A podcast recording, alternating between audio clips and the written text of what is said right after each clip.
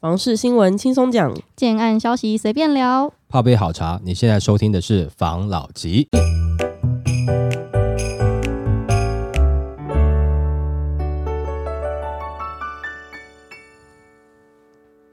关心你的房事幸福，我是房老吉。我是大院子。我是茶汤会，今天呢，我们要来聊，就是在去年呢，全台突然量其实还不错。虽然我们之前常常说，就是现在突然有减少了，对，但是总额是不错的，代表房市的这个房价嗯房价变高没错。然后我看到一则新闻，他说现在有专家在抽手了，想说来跟大家分享一下。嗯。嗯，二零二三年全台推案量破两兆元，为专家透露，建商悄悄抽手。二零二三年已经拉下帷幕。那根据市调机构调查，二零二三年全台总销金额爆出二点零八兆元大量，年成长七 percent，但呈量缩价涨，检视个案数、户数等供给指标分别年减八跟十五 percent，显示建商商早已悄悄抽手，导致供给面走跌。至于房价，则受通膨、营建成本作用下持续水涨船高。目前全台新案平均开价不止直逼六字头高点，成交价也攀升至每平五十四万，较去年同期双双大涨超过一成。那二零二三年全台总销金额年成长七 percent，创有统计以来新高。不过检视个案数、户数、供给指标则是二零二一年以来新低。今年总销金额虽在房价助攻下再创新高，但实际上房市却相当不平静，尤其是政府打炒房未见收手，仍持续寄出禁止预售换约、第二户限贷、囤房税二点零等重拳外，四年一度的大选更让政策话题满天飞，导致建商在下半年纷纷鸣金收兵。另外，历经多次利空冲击，屹立不摇的房价，短期内不仅未见回档，随着新青安房贷吸引买方回笼，更隐约有卷土重来的气势，价涨量缩的现象成为今年常态，估计到明年上半年仍会是各走各的路。那观察各县市，台北市今年在精华区块指标住宅案商办领军下，除了总销突破四千亿创统计新高，房价更是高还要再更高，开价、成交价均年涨一成多，部分低价位区块亦有建案冲上单价百万俱乐部，为今年各县市价涨最猛烈的地区。不过现阶段市场变数多，高资产族出手意愿减弱，整体需求疲弱，无论来人成交速度皆位于谷底，选后估计将维持量缩价扬走势，买气则以个案表现为主。那受北市高房价外溢效应，新北市今年刚性有买盘撑腰，买气无余，只是部分区域苦于房价过热，下半年销矿开始踩刹车。至于推案缩水，主要是不少个案为暂避选举风头，未能如期公开。随着利空消散，明年建商在林口、淡水、三重及板桥等重点区域仍会有持续布局，再加上与北市之间存有价格优势，预估量能将迎来一波反弹。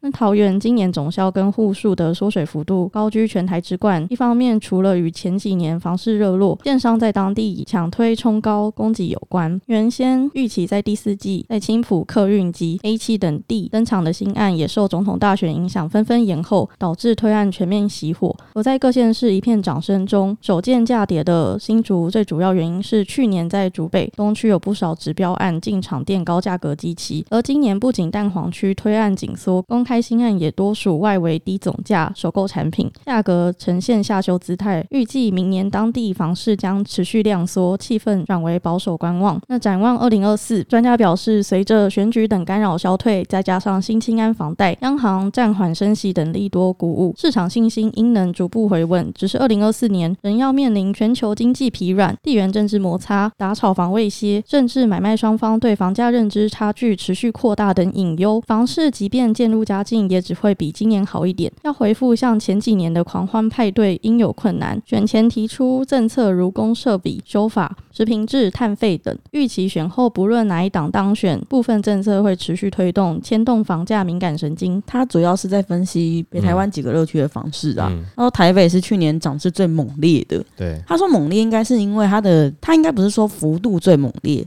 是它的金额最猛烈，因为毕竟它的基期就是高嘛。对，然后桃园呢是去年量跟价都是缩减的状况。嗯，因为我们也知道捷运沿线有很多的从化区，对，本来都有一些案子要推，嗯，但是因为种种利空的因素，所以这些案子我们知道是现在都暂缓了，因为现在等于出去打广告也没有什么用嘛。嗯，那新竹新竹他这个真的是一开始显得挺不公道的，嗯，但是后来他自己有解释，嗯。他说新竹是价跌，但是老实说新竹的蛋黄区价根本就没有跌，但是在非蛋黄区的确是有推出价格还不错的案子，尤其是在竹北，我们现在就知道有几块非蛋行的好案子。好了，那这个专家讲的有没有？就是我们也来聊一下，然后就是说，刚刚讲到嘛，台北那当然因为基期高嘛，对不对哈？但是我们先讲啊，就是说以一个建商在去年的角度来看的话，哈，上半年一开始年初的时候就通过了平均地权条例，然后呢，又有很多这个十大建商的大佬们出来讲说，大家控场，是不是？对于我来讲，我就觉得，哎，我是不是有新案，我晚点推啊？对不对？嗯，好，那旧案先把它卖卖掉吧。尤其不是在二零二三年一月份房市才开始冷哦，其实在二零二二年的下半年已经逐渐显示这个房市有稍微在冷却的感觉了，对不对？嗯那以一个不要讲说是新手建商啦，即使是新手建商了嘛，也会觉得说，好，那现在景气稍微弱一点点了。二零二三年上半年呢，又平均地权条例；二零二三年的下半年要进入台湾的总统大选。嗯这个随便想想也知道，那我就先暂缓了。那时候还没有预料到，在八月份的时候会跑出新青安嘛，对不对？嗯所以以一个最基本的角度来看，可能在新手的建商应该也都会觉得，除非已经箭在弦上，不得不发。不然的话，能够拖延，我当然至少拖到选后嘛，也许对我推案来讲的帮助会比较大一点点嘛。嗯哦，所以整体看起来是这样子。那你可以看到台北它是这个总价上去很惊人，但是讲实在话，前面几年然后周遭区域啊涨这么多，北市怎么可能会不涨呢？只是延后再涨而已啦。哦，那再来就是桃园，因为这个外移人口的进入嘛，哦，嗯人口红利的部分，当然也让它的房价稍微有上去了。哦，但是在去年的状况，也就大家觉得说，那我就暂时不推吧。所以你会感觉到好像它的推案量变少。讲实在话，上半年的观望气氛也蛮浓厚的啦。那所以你会变成是当时上半年还有很多专家讲说，哦，可能去年可能大概二十几万户吧，然后买卖移转动数大概顶多二十几万户嘛，就是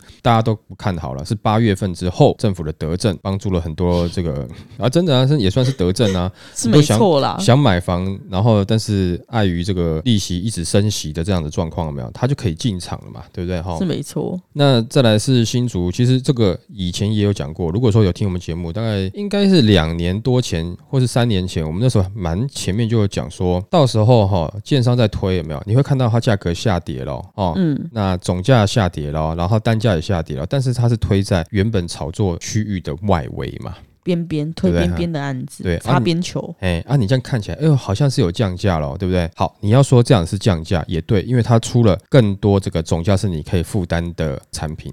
然后呢，嗯假设以竹北来讲，它的确也是在竹北，但竹北的哪里啊就不知道了嘛，对不对？比较嗯边一点点，你可以把它当做是，嗯，房价是有降。但如果你以在地人原本住在那边边的人，你就觉得没有啊，哪有降？房价还涨啊，因为原本可能这边更便宜啊。那现在你开的这个价格只是比更核心的地方便宜而已，但是比我当地原来的价格贵啊。嗯，好，所以有的时候你统计数据出来，那每个人的体感就会不一样，每个人的样情，对每个人的观点就会不一样。所以有的人说啊涨，有的人说跌，对啦，这看自己的感受啦。没是吧？错，哈，所以现在整体看起来，他这样讲完了没有？也就是在分析大概去年的状况了。他最后一点提到说，哈，这个二零二四年呢、看起来是会方式会反转了。我觉得这个可能是对产业的一个喊话了。哈，我觉得二零二四年我们知道蛮多案子要推的，哦，其实是不只是你刚刚谈到的新竹、桃园也有，嗯对，北市、新北也有，台中也有，听到蛮多案子要出来的。嗯但这个有可能大概上的，我们去猜测啦，应该都是之前有些是延后的啦，哦，延后出来你必须得开案的啦。但是你说明年的市场会到很热很好吗？我觉得不好说，我个人觉得还好，它还是属于在一个盘整的结构啦。嗯，哦，感觉上是这样，没有错。他也有提到一些，不管是全球经济的问题啦、地缘政治啦，然后还有打房啦、还有囤房税啦这些等等的这些问题哦，这些隐忧啦哦。那但是我会觉得明年的状况应该是一个盘整了哈，就是说你真的要大的下跌，应该也不太有了。但是你要它很有力道的上涨，我觉得应该是有难度的啦哦。嗯但是你以自住的角度来看，因为你刚才整篇新闻听完，你会感觉好像它是针对短期的一个状况去做分析。但是如果说你长期的自住角度来看看的话，这个东西可能反而是你自助去看房的一个时间点了。哦当然有时候常常这样讲，就变成说好像一直在唆使人家买房子，没有一定要买啊，可以租。对啊，租金贵，那你就不要租那么贵的，没有那么贵的就很远啊。那你就多付点钱租呃交通很好的。啊，可是那很贵啊。啊对，那你就租不要那么贵的，就是一个无限轮回啦，这没有办法，因为你可能条件很好的就很多人想要嘛，好好没错。那刚刚讲到就是说，像现在这样的状况，你自助客去看房，其实这个短期的哈对你来讲影响不大，但我觉得我之前讲过嘛，有的很多专家讲说哈自助买房是什么时候都是最好的时间点了，但我我不是讲说我有一个比较不一样的看法嘛，就是什么时候还是有稍微比较好一点的时候，至少你是在买方市场的时候，我觉得是比较好一点的。现在看起来，二零二四年它还是一个买方市场，所以我觉得对于自住客是比较好的。那另外一个呢，如果说是以投资来看，其实很多现在的投资客哦，都是走中长期以上了，所以这个短期的这个可能有一点点疲弱的状况，反而对他们来讲，也许不是太差的，因为对于他来讲，现在是买方市场了。嗯，对不对？那他可能买了以后可以持有一段时间，那之后他可以看到这个房地产可能给他带来的一些好处啦。我们不讲是什么好处啦，至少他可能可以放东西嘛，遮风避雨，或者说突然弄一间拿来养宠物嘛，他不一定出租嘛，或者说他买了一间，他可能超过了四间，因为他一直很想要多缴一点税给政府，为嗯国家尽一份心力，苦无机会，所以他逼得只能去买房来缴一些囤房税。那他有这样宏大的志愿，我觉得也是好的哦。嗯不管怎么样，有些人还是会去做长期持有这件事情哦。所以我的看法跟专家，因为他的讲法是他觉得蛮好的，但是又有一些不利因素。其实这个之前就聊过了，看起来应该今年还是盘整啦。那我觉得可能要大幅上涨。现在看起来应该是在二零二五的下半年，或是二零二六年了哦。但是至少二零二四年，我觉得还是对于买方不错的买方市场啦。如果说真的有需求的话，先看着来，你不一定要买，你可以看看好玩的嘛。啊，如果你看了以后觉得不好玩，那就不要看，那就去玩别的，那就租嘛，好吧？来，可以来下一则。这一集呢，我们来聊有一个新闻，还有个人买的房子，对，这个房子呢，有些人卖出有赚，有些人卖出有赔，对然后他就说什么接盘侠，嗯我，就想到不是前阵子房市很热的时候，然后有很多投资客进场，不管体质好还是体质不好的，那体质不好就会退嘛，要么嗯断头，要么找人接嘛。然后我就看到他这个接盘侠，大家真的要多注意，这则新闻来跟大家分享一下。好，别人赚一千八百万，他却赔三百万。专家表示，这种接盘侠惨了。那根据实价露，台北市大直有一个建案，中楼层一户转手，卖家以一点零二亿入手，九千九百万卖出，持有两年赔了三百万元。业者表示，近年大平数买气一路下滑，至今仍不见底。买在高点的人要有长期抗战的准备，短期想出脱恐得认赔。那这一个案子呢，位于大直的明水路，楼高十四层，屋龄二十四年，实价共十八笔转手资料，多为七十到百平中大平数产品。那社区最新一笔交易在去年十一月，中楼层户别全幢约八十七点五平。资料显示，该屋共有三次转手记录，第一次转手在二零一二年，买家以八千四百万元买入；第二次转手在二零二一年六月，买家持有九年后以一点零二亿元卖给下手，获利一千八百万元。第三次为去年十一月，二零二一年以一点零二亿买下的买家，接手两年半后以九千九百万元再度转手，赔了三百万元。那根据专家指出，近年房市两样情，由于市场以首购自住为主，中低总价小宅产品买气稳定，尤其新青安优惠房贷上路后，首购产品明显冲出一波买气，但中大平数高总价物件则相反。由于被囤房税、房贷限制、司法人购屋许可制等政策压制，加上政经局势不确定，高资产族群观望氛围浓，许多人出售，但乏人问津，成交不易。很多房房子卖了大半年，仍无人接手。那专家也表示，大平数的另一硬伤是出租不容易，但持有的税额、维护费用都高，尤其是新房子税额更重。买在高点的人，此时想卖掉，多得赔钱，但一直不卖，面对不断增加的持有成本，也很痛苦。那也有不少高总价屋主期待总统大选后大势底定，高资产买盘就会出笼，但期待落空机会很大，主要是未来难有资金爆发以及经济强势复苏的红利。选后政治局势明朗，但高房价民怨居高不下，大平数产品诸多管制不可能松绑。此外，囤房税已过，建商考量大平数物件的囤房税压力，极可能加大出清余屋动作，也对大平宅不利。专家认为，未来大平宅就算有亮点，也只是少数指标按个案表现。在目前情势下，买高卖低的赔售案例应会持续出现。他这个啊，我觉得后面可能会越来越多这种状况诶，嗯，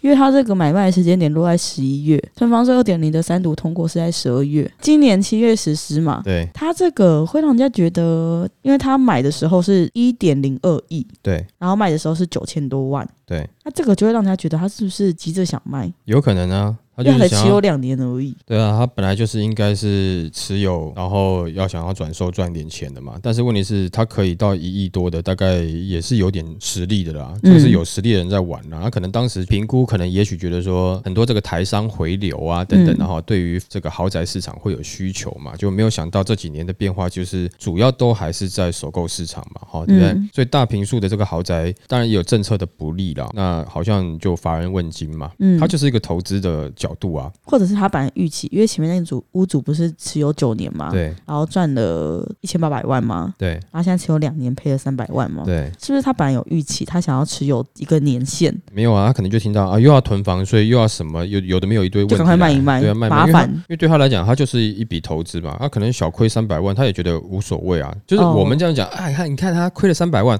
他可能不痛不痒啊，对。啊啊，才亏三百万，那就卖一卖吧，对不对？我本来以为要亏个一两千万，啊，好了，那没关系，三百万卖一卖，对不对？零头，对啊，因为他可能等一下出去回来就花两三百了，就是有可能有这样子的人啦。但是也可以证明一件事情啊，现在的市场啊，的确就是小平数为主了啊，平数有可能越来越小，单价有可能越来越上去啊，啊，所以核心的区域有没有这个小宅哦，看起来哦，它的实力还是挺够的啦。哦，那这个必须要讲了。之前有一段时间，我有在吐槽说，那个大安区那边有一堆这种超级小的小宅，嗯然后卖的很高的哈、看来在未来会有点点市场了啦。嗯，我想问哦，他那个还有他的标题是接盘侠吗？对这种大平数的豪宅市场啊，对。真的有什么接盘侠吗？那他就爱接而已啊，那哪有什么接盘侠？接盘侠，你好像就是想要让人家觉得说他好像惨了，没有啊，他接这种的，他赔三百万，他也没有感觉啊，没有错，哦他接盘侠，但他盘子超大。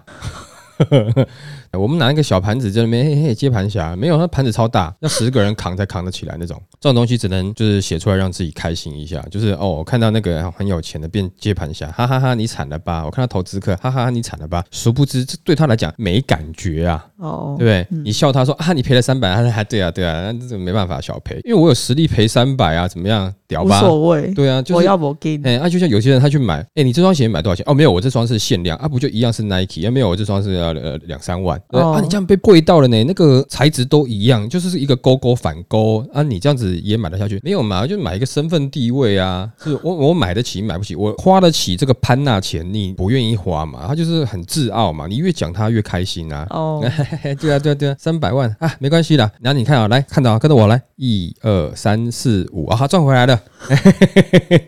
那这样子的人，那你怎么办？是不是？是啊哦，那你也只能这边，哎，好了，好了，好了。但文章看一看，自己心里面开心了。但只是说，这个小宅类的产品会越来越是主流了哦，嗯而且平数真的会越来越小。我的观念可能也要稍微改一下。我以前真的是认为说三房是一个市场主流，但现在真的是两房，真的是已经走向主流了。哦，嗯，那我之前有一集在央那个呃大安区那边那种超级精致贵的小宅啊，可能要道歉一下了啦。但是我还是觉得那个价格真的是有点太高了。如果说你以投资角度来看的话，嗯哦，那真的是有点太高。那你要怎么样回收？但也许就是你看，像我们这种穷人哦，会讲这种话，就是那你要怎么回收？没有啊，我没有要回收，我就买的放在那边。我有几间小宅放在大安区，我爽行不行？那囤房税克死你，他克不死我，但我给他克，我爽行不行？嗯，那行啊，没错，对不对没错，怎么办？你爽哦都行。对啊，但是我那时候会这样讲，主要也是因为我针对的是我们首购自住，嗯，或者是比较你可能还年轻啊，但想要做一些房地产的简单的自产投资的哦，我给的这样子的建议啊。但是如果说你真的是买到这样子的，先不讲大平数，我们讲小平数，单价这么高的，你大概实力很够了啦。嗯对，即使是投资，你认为这个错了啊，没关系啊，反正我先持有个十年以后，应该就会赚了。对你有这种实力，你 囤房税什么这些，你缴个十年，你都没有问题的，那个哪有什么？嗯对啊，那所以像这样的状况，也就证明最近有没有？如果是大家去看的话，就是我知道平数大好用，但是平数大真的看起来转手会越来越难。那你也看到小平数最近这段时间上涨这么快，未来你也可以看到同样的状况，就是如果你大平数，你会觉得它的涨幅好像怎么比不上小平数的涨幅，而且小平数脱手容易啦，所以这个也给大家在买房的时候做一个思考的方向啦。哦。有时候难免总有点取舍嘛，甚至有的时候你两间小平数，它的实际上的效益会比你一间大平数差不多价格的来得好没错。哦，所以这个给大家分享一下。OK，好，来下一则。这一集呢，我们来讨论你刚刚有讲，就是对于这种高价小平数的住宅嘛。对。那我就看到一则新闻，嗯，现在这个高房价呢，我们现在已经不管平数了，高房价就是一个已经在发生的事情了。对，然后之前我们不是讨论过限贷令嘛？很多的限贷令对于该县市的买方都很不利，很多随便买随便超过，对让这些购物族很痛苦。嗯那我就看到一个专家，嗯，他对于这一点他有他自己的一个见解，好，想出来跟大家分享一下。高房价不可逆，高价住宅定义不合时宜，应调整。那根据专家指出，房市已降温，未来新政府应松绑选择性信用管制，房价地价持续攀升，高价住宅定义已不合时宜，土容限制亦太严苛。此外，高房价已成不可逆现象，应加码新青安贷款结合促生育政策，附条件全额贷款，以降低生活压力，提高生育率。那根据不动产联盟总会选出明为明年房市预测字，专家表示，新青安房贷持续发威，大选后局势底定，三位候选人皆未加码打炒房。美国联准会透露降息讯号，渴望降息进而带动经济成长，加上明年起排碳大户开征碳费，预估带动绿色通膨。未来五年房屋营造成本将增加十五 percent 以上，利空出尽下，房地产业者与消费者都能以清晰明白的心态布局推案与置产。二零二四年房市渴望拨云见日。专家表示，目目前高价住宅标准台北七千万，新北六千万，其他县市四千万。然而，营造成本已大幅提升，都市地价亦持续上涨，加上房市已降温，这些标准应予以调整。原现贷四成亦应放宽。此外，目前土地融资购地阶段只能贷一成，另有一成动工才拨款且限期动工，使建商只能被迫以不经济的小基地开发，剩下机灵土地与雨漏建物，影响都市景观与防灾。此外，政政府八月推出了新青安贷款，仍有调整空间，应直接补贴至贷款利率一 percent，拉高贷款额度至九成，并可结合促生育政策，使育儿家庭可以得到一成自备款的政府贷款，以全额贷的方式购物。若五年内再生一台，自备款可以免予偿还，以降低生活压力，提高生育率。专家表示，今年政府推出各项不动产政策，带动房地合一税、房屋税、不动产相关税收增加。过去五年超收税费约一点一兆，今年亦上看三千七百亿，对政府加码补贴利息，应有充裕裁源。这个专家他提出来的方法，就感觉还是隔靴子搔痒，治标不治本的感觉。嗯，因为我觉得这东西它真的太难解决了。对，毕竟这个想赚钱的心，人人皆有。对你只要这东西一调，嗯绝对是跟上，调到哪我跟到哪。我知道你负担到哪我就到哪。但是它有一点，我觉得真的应该要思考一下，因为它那个豪宅限贷令，嗯毕竟我的社经定位也没有到买豪宅，所以那个我就先撇除不看。嗯但是有一点，那小建商每次都在开发一些很机灵的那个基地，对，我觉得这真的是一个问题耶。嗯因为他说这个土龙的状况本来就是限期开工啊，之后才拨款啊，所以他可能整合到某个阶段，他们就要赶快开始了，不然他没有办法去做贷款。嗯，这个东西我就觉得还蛮不好的，因为我看到很多案子，它都是就基地很小，那搞得那房子很尴尬，就很不好住啊。嗯，这东西可是也不知道能怎么办。我先讲你这个小基地的问题好不好？很简单啦，就是你钱不够，你就只能买小基地啊，嗯，对不对？大家合在一起对，因为你钱不够嘛，哦因哦为，你没办法买很大块的，你必须要花时间去整合。你买那个小小的基地，你看那种超级大建商哪有在买小基地的？对啊，都一个脚地一个脚地在买，对啊，那这种小基地就是小建商买，没办法，钱不够。那这样子的房子谁去看？啊、没办法，钱不够的人去看。那、你如果在挑他说那个什么啊、不是很好住或干嘛的，没有错。那但是问题是好的，你可能就买不起。哦，我说假设如果说你的收入是属于刚才小七零地这种，这没有办法，这很现实啊，这真的是很现实。讲起来很难听，但却很现实。但是你要怎么样维持啊？我要东西要住得好，要干嘛？我都觉得这个东西是好的。但我相信这很多东西有没有，它会反映在价格上面。嗯，哦，一定会。你自己想想看，你是地主，哎、我这个地多漂亮，那你会便宜卖吗？不会，这不是很正常吗？这就人性啊，这没有办法。虽然说听起来心里不舒服，但人性是这样。那社会写实面的确也是这样子。嗯，那刚才讲到限贷令的部分呢、你限贷令放宽了，你让那个新青爱的金额拉高，让人家更好这个去买到总价更高的，那就回到一个问题，你只是让人家背更高的债啊，对不对？那最后就会变成是你房子市场就会更像是有钱人玩的产品了，它不是在讲什么居住正义，或者说房子不是投资商品，应该是属于人人要有的住的这样子的。但我知道有人看法是这样，但我们之前有讲过吗。对了，我们可以这样讲了，但是如果我们不面对现实状况的话，你永远没办法解决这个问题嘛。没错，现实状况就是房子它现在就是此时此刻哦，已经就是金好一段融商品，对，它已经好一段时间了哈，都是投资商品的了哦嗯。正是这个问题，我们才能解决。那它现在就是嘛。但是如果说它是金融商品，你无限让它放宽上纲，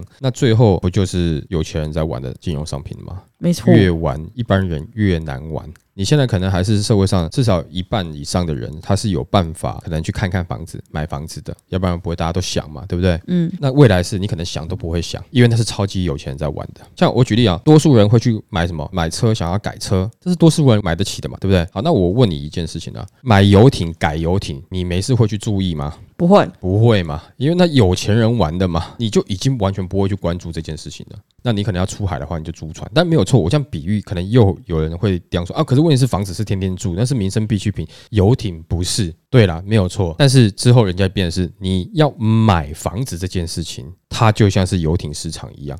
一般人就只能租了，嗯，你有房子住没有错，但是租才是我们这种社会阶级的人在看的，而不是说买，那可能是已经社会金字塔顶端中顶端的人在看的，那这样子就不太对了嘛。嗯，这样放宽到底真的好吗？感觉上会不好，因为重点的原因是你们这些有钱人可能意来意去的没问题啊，但我可能连现在自备款要拿出个三百万我就脸绿了啊，就像刚刚上一很痛苦，对上一篇那个，他可能一二三四五哦，三百万赚回来了。但是问题是我连存三百万我都要存很久啊，才有我的自备，那这个比例差太远了。那你今天放宽了，不代表我的薪资会增加、啊，对吧？然后再来是全面的薪资增加，到底对我来讲有什么好处？没有啊，就代表这个东西可能哎跟我一样买得起的人变多了。嗯，那代表竞争的人会多了，竞争的人多了，那你在卖东西的人哦，这么多人想要跟我买，那我价格又往上提了，那你贷款又在拉高上限，那不就是谁敢背更多债才买得下去了吗？没错它，就变成这样的一个循环嘛。最好的状况是什么？大家薪资没有变，就我一个人薪资增加三倍了，哦，那我可可以买的东西就多了。嗯，对不对？所以有的时候变又又要回到这个，就现实面是，如果自己特别强，那当然没有问题；如果大家一样强，问题还是在。没错，你不管是大家一样弱，或是大家一样强，问题都是会在的啊、嗯，难解决了。但先讲这个开放限贷令这件事情啊，我觉得目前我也是觉得持保守意见了。你真的开放会好吗？尤其现在，我觉得刚好房市在盘整期，你先让它盘整一下吧，不要那么快就松动了嘛。我知道现在卡住了，我相信很多建商也会希望说，这限贷令赶快开放金额高一点点嘛，因为土地取得都很高了嘛，对不对？嗯，但这样会有另外一个状况，就是说，假设如果说暂时不开放的话，那也许也会抑制建商他在买土地的时候一直是开高价格啊，大家会觉得哦，我这价格再开上去就不划算了，哦，就不会一直追高，然后导致什么东西都高，对啊，我暂时我就先不推案嘛，对不对？那也先讲前面两三年，多数的建商也都赚的蛮多钱的嘛，对不对？呃盆满钵满，对啊，先就是省点用嘛，等地主愿意降价嘛，没错是不是哦？那不然的话就等政府看有没有机会新的从化区嘛，是不是？那你一直在追高的话，那当然你也会反映在房价上面嘛。而且再来，这也变成是不只是我刚才讲说买房子是有钱人买的，连买土地盖房子都会是有钱建商才玩得起的。你很多中小建商大概也就不用玩了，因为那家建商开更高一点啊。那你所以你中小建商买的土地会越来越机灵，嗯，越来越没得买，只有那种大建商不要捡剩的啦，对，只能捡那种烂掉的水果，哎 对，那、你也只能吃烂掉的水果对。啊，硬买啊，因为你可能还要卖的就是你觉得，哎、可能他买不起大建商房子的这个客户层嘛，但这个客户层买了，他还是会很闲那。为为什么会住这样房子？到底这个居住正义在哪里？我怎么要住这样子的房子？就买了以后，里面三分之一的平数是走廊，超从家里门一打开，然后经过个细细的长廊，走了大概三十秒以后，才会看到第一间房间，而且那长廊很细哦，哈，宽度只有六十公分。你家会长得跟吉他一样嗯，对，哦，拎个东西还走不进去、啊。行李箱不能买最大的。对啊，我觉得这个要全面的去思考一下，因为如果真的只是单纯的只放宽这个限贷令的话，感觉不会太好了，好不好？好了，那我们今天就分享到这边喽。好，好，那谢谢大家收听这一集的房老吉。拜。